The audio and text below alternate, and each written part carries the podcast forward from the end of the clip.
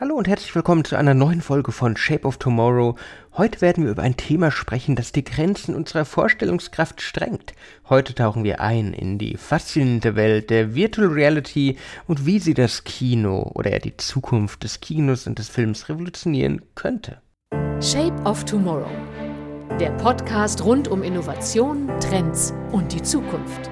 Mit Innovation Profiler Alexander Pinker.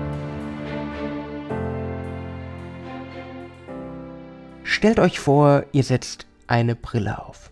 Und plötzlich seid ihr mitten in eurem Lieblingsfilm. Seid Seite an Seite mit euren Lieblingsschauspielern, erlebt Abenteuer mit den Avengers, seid einfach im Actionfilm mit Bruce Willis, als er noch geschauspielert hat, dabei. Viele Möglichkeiten. Ihr seid nicht nur ein Zuschauer, sondern ein Teilnehmer. Ihr könnt die Umgebung erkunden, die Handlung beeinflussen und das Kinoerlebnis auf eine Weise erleben, wie es bisher nicht möglich war. Das ist die Zukunft des Kinos, wie ich sie zumindest sehen könnte. Und Virtual Reality, die virtuelle Realität, ist der Schlüssel dazu. Für die Hörerinnen und Hörer von euch, die gerade keine Idee haben, was sich unter Virtual Reality verbirgt, ihr habt bestimmt schon mal die Headsets gesehen, diese Brillen, die geschlossen sind und du eigentlich nicht siehst, wenn du sie aufhast. Das ist Virtual Reality, das Abtauchen in eine immersive Welt, das Eintauchen in eine Umgebung, die gar nicht da ist momentan häufig für Spiele benutzt, ist es natürlich eine riesige Chance auch fürs Kino. Aber wie könnte das aussehen? Nun, zunächst müssen wir über die immersive Natur von Virtual Reality sprechen.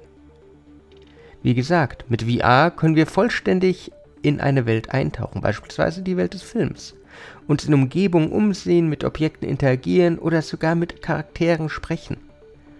Ergänzt durch künstliche Intelligenz, über die wir schon öfter gesprochen haben über das Thema, kann es sogar noch interaktiver werden. Und jetzt stellt euch vor, ihr könntet beispielsweise mit Harry Potter durch die Gänge von Hogwarts laufen. Besser als in jedem Spiel. Oder neben Luke Skywalker im Millennium Falcon sitzen. Und Han Solo anschauen. Das ist die Art von Erfahrung, die Virtual Reality bieten kann. Und dann gibt es die personalisierten Erzählungen natürlich. Mit VR können Filmemacher Geschichten auf völlig neue Art und Weise erzählen.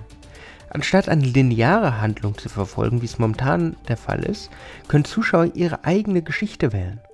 Natürlich müssen diese Handlungsstränge etwas eingeschränkt werden, damit es nicht völlig eskaliert. Natürlich muss es gewisse Punkte geben, an denen sich die Geschichte auseinanderarbeitet, um sich dann wieder zusammenfügen. Aber am Ende hat jeder Zuschauer im Kino seinen eigenen Film, aber nicht zu weit auseinander, sodass es immer noch dieses Gemeinschaftsgefühl gibt, das es beim Kino einfach immer gibt.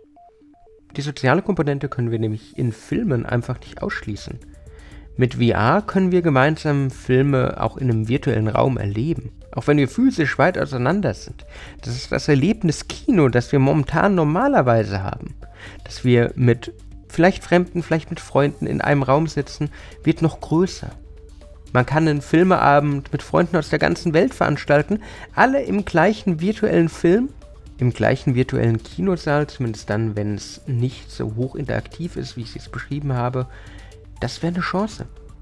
Ortsunabhängiges Kino erleben, gemeinsam ein Abenteuer erleben, in den Film eintauchen und danach darüber sprechen, was man eigentlich gemacht hat und auch sagen, wo der Film anders war.